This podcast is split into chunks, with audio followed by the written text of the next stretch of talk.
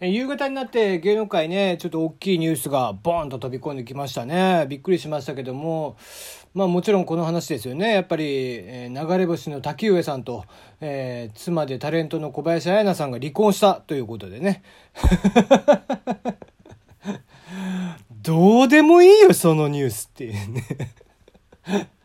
えー、もうびっくりするくらいどうでもいいニュースと、えー、石原さとみの結婚っていうのがね、両方バンと飛び込んできたみたいな、えー、感じでしたけども、いや、石原さとみさんご結婚ということでおめでたいですね。なんか1年半ぐらい付き合ってたんですって。えー、まあね、ネットを見ると、こう、うわ、無理とかね、えー、マジかよ、みたいな、えー、ことがいっぱい書いてありましたけども、まあなんだろうな、やっぱり、えー、あの世代のね、え方々、女優さんで、ね、石原さとみさんを筆頭に新垣結衣さんであったりだとかね、えー、長澤まさみさんとか戸田恵梨香さんとかあの辺り、えー、がいますけども、えー、ようやく結婚と。お一人結婚したということでね、えー、まあ今一番、えー、引っ張っていっている女優さんのお一人、この間もアンサングシンデレラが最終回を迎えてましたけども、えー、そちらも終わりまして、今回発表に至ったということみたいですね。えー、まあ、なんだろう、ネットを見てると、まあ、一般人じゃないよねっていう 確かにそうなんだよね。石原さとみさんと知り合える一般男性って多分世の中存在しねえだろうっていう。どうせ何かの経営者かなんかなんでしょみたいな感じじゃない？うん、もう本当のね、えー、どうせ一般男性って言われたところでそんなんになるぐらいだったらさ、俺やっぱりね、壇蜜さんのね、結婚とかの方がなんか潔かった気がするな。ね、漫画家の清野徹さんっていう、えー、方とご結婚されましたけども、なんか壇蜜さんとかはこう、あ、壇蜜さんらしいなとかって思っちゃったけど、ねえ石原さとみさんの一般男性って言われてもどうせ一般人じゃないんでしょっていう感じしかしないからね。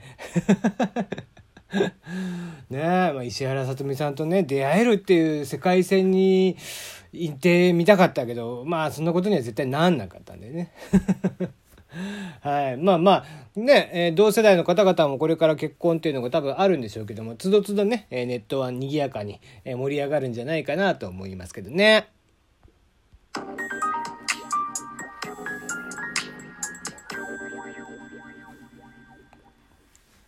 改めましてこんばんは。炎上しそうで炎上しないさすらいのエンタメ系ウェイブウォッチャーテリーのよもやますぎる部屋です。いかがお過ごしでしょうか？えー、まあ今日はですね、昼間にこういろいろ、ね、記事を読んでいましたら、えー、ツイッターにたまたまタイムラインにな誰かからので流れてきたのかな、えー、なんか面白いタイトルの記事だなと思って、えー、久々にそんな記事を見ましたけども、えー、美女に吹きかけられる、えー、タバコの煙、どの銘柄が一番興奮するかってなんだろう、おもころとかがやりそうなね、えー、感じのものがありまして、もう記事の中身はそのままですね。えー、美人な女の子に吹きかけられたタバコ、どれが一番いい匂いがいい興奮がするのかという記事だったんですけど、もうバカっぽいですね。悪くないですけどね、こういうのねえー、それをね、こう、20種類のタバコ、まあ結構いろんなのがあって、僕も知らないものがいっぱいあったんですけどね、海外のものとかも含めて、えー、ちょっと葉巻型のものとかね、えー、のものがあったりとかしてて、え、なかなか面白かったんですけども、まあ、ぜひね、記事も読んでほしいんで、あの、そう、まあ、1個目だけ読みますけども、例えばその1個目ね、えー、アメリカンスピリットをこう、女性が吸うんですよね。で、それをこう、目の前でバーッとかけられて、それに対しての感想が、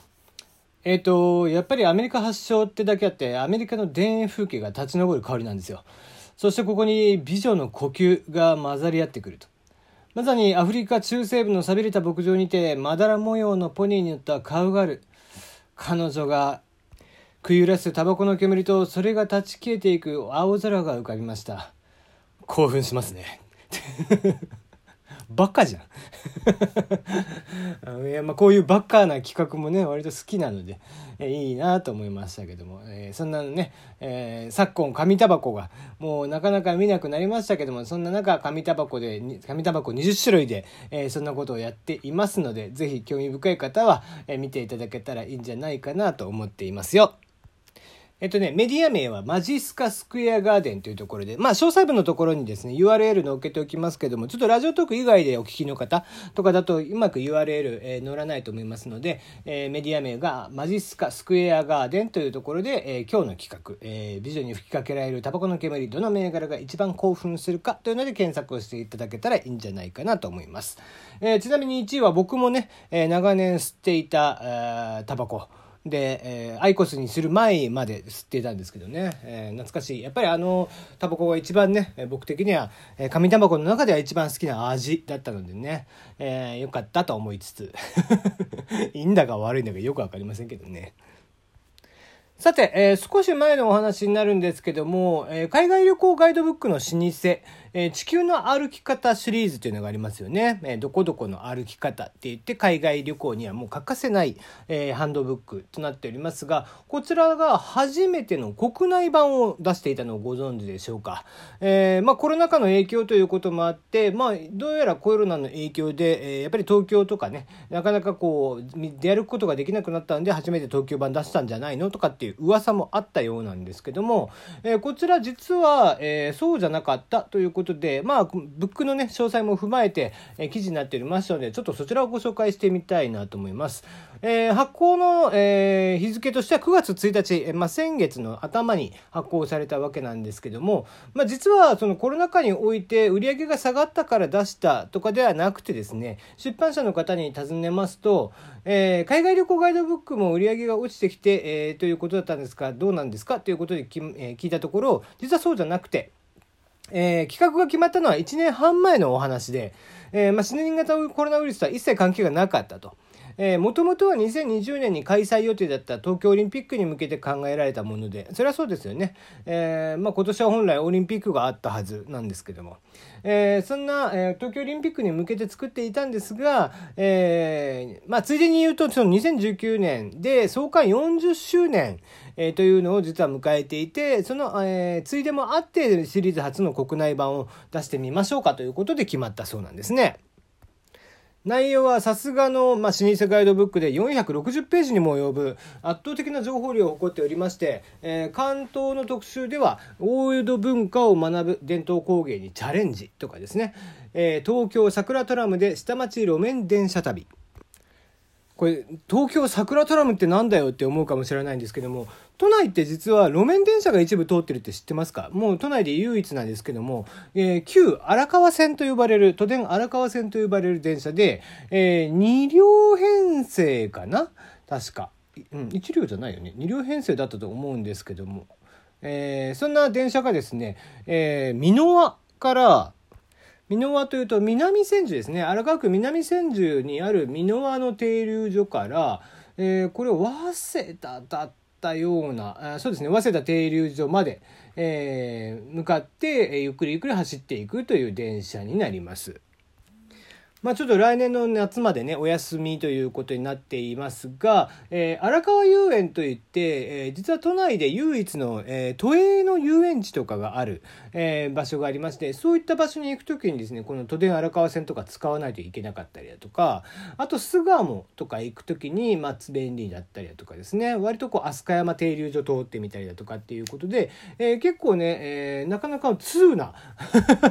なかなかマニアックなね、え、ルートを走走って、えー、箕輪南千住の方から、えー、早稲田、えー、の方まで、ね、抜けていくと池袋の方まで抜けていく電車になります。本当ね家と家の間をねさーっと走っていくような、えー、本当昔ながらの路面電車っていうのが実は通ってるんですね。うんとか、あ文豪が愛した名店と味とか、まあまあ、なかなか渋いラインナップになっているそうで、えー、なかなか見応えがあるということなんですよね。また地球の歩き方が40周年ということもありまして長年愛されているものであったりだとか老舗のお店江戸文化などを中心に紹介しておりまして、まあ、例えば地方から東京に遊びに来る人まあなかなかね、えー、はとバスツアーみたいなのは、えー、よかったりとかあったりとかねしますけどもそういうこう江戸文化体験とかですね東京発祥のグルメであったり、えー、東京にも実は旧石殿ね、えー、文化財とかあったりとかしますので、えー、名所とかねいろいろあったりとかします。銭湯もありますし、えね、お酒の蔵所みたいなのもあったりとかしていろんなものがあったりしますんでそういったなかなか、えーそういったハトバスなんかでも回らないようなところ、うん、あとラーメンのレジェンド10軒とかですね、えー、そういったもの、え、東京の名品ですね。老舗の名品お土産品にいかがですか？みたいなものがあったりだとか。